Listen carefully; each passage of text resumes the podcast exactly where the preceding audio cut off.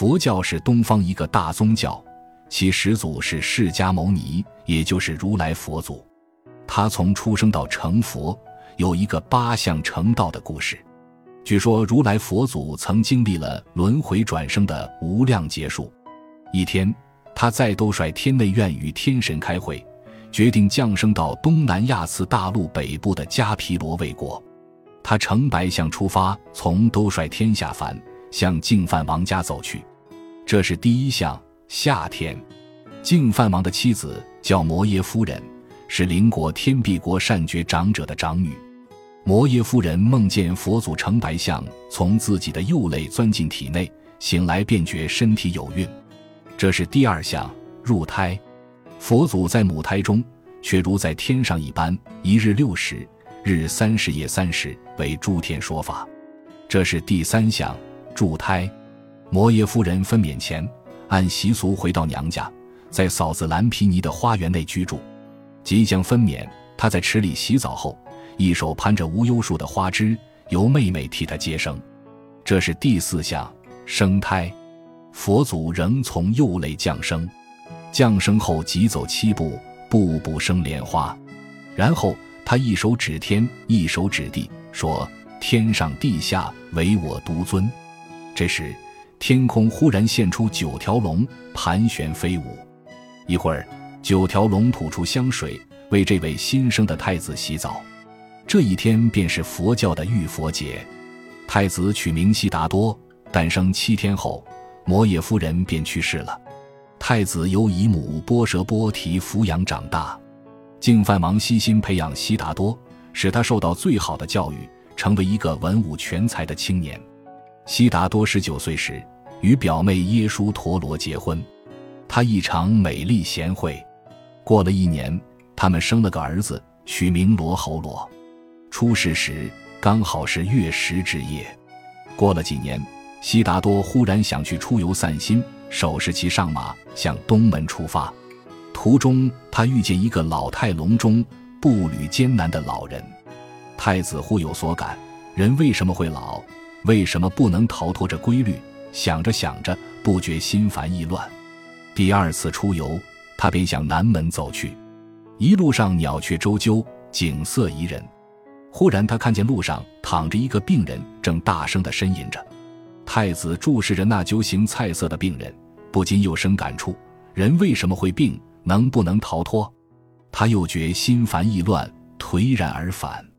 第三次出游，他打马向北门而去，猛抬头，却见乌云遮日。他发现前面躺着一个人，一动也不动。他下马细看，那人原来已经断了气。他一时又陷入沉思：人为什么会死？能不能避免？他苦思了很久，终不能解，长叹一声，便又打马回城。第四次出游，他向西边走去，一路上风和日丽，太子分外高兴。他遇到了一个苦行僧，谈话中却发现这个僧人竟然忘掉了世上有老、有病、有死。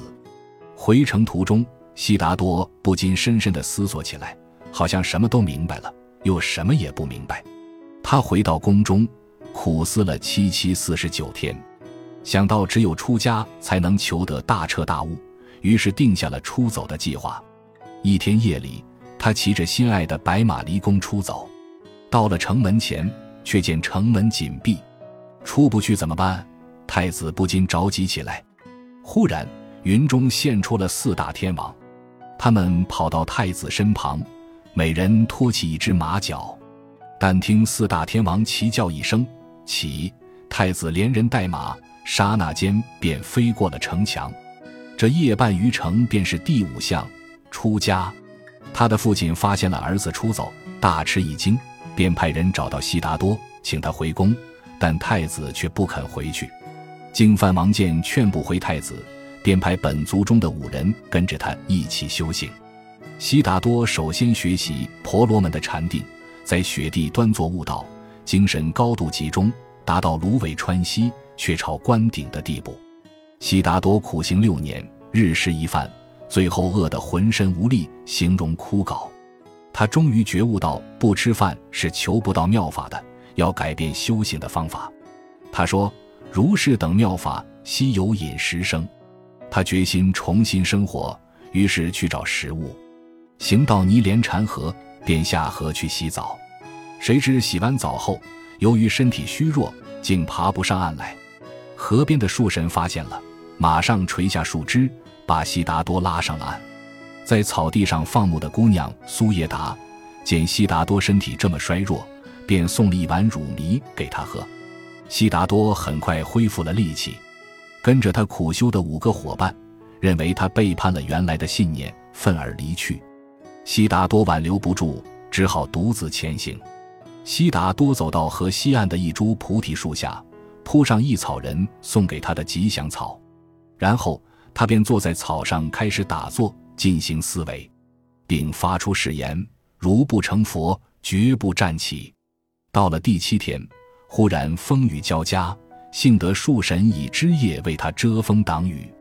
随着狂风骤雨，魔王带着魔女、魔将军来了。他们把悉达多团团围住，软硬兼施，想动摇他的意志。但施展的伎俩都失败了。魔王不禁恼羞成怒，狂喊。汝之福业，谁当证明？悉达多即以右手触地，大地顿时发出六种震动，地神的上半身从地中涌出，高唱：“我能证明。”众魔终于散去，悉达多得道成佛，时年三十五岁。悉达多成佛起坐，绕树而行，但见一步一莲花共十八朵。这天便是佛教的成道节，也是第六项成道。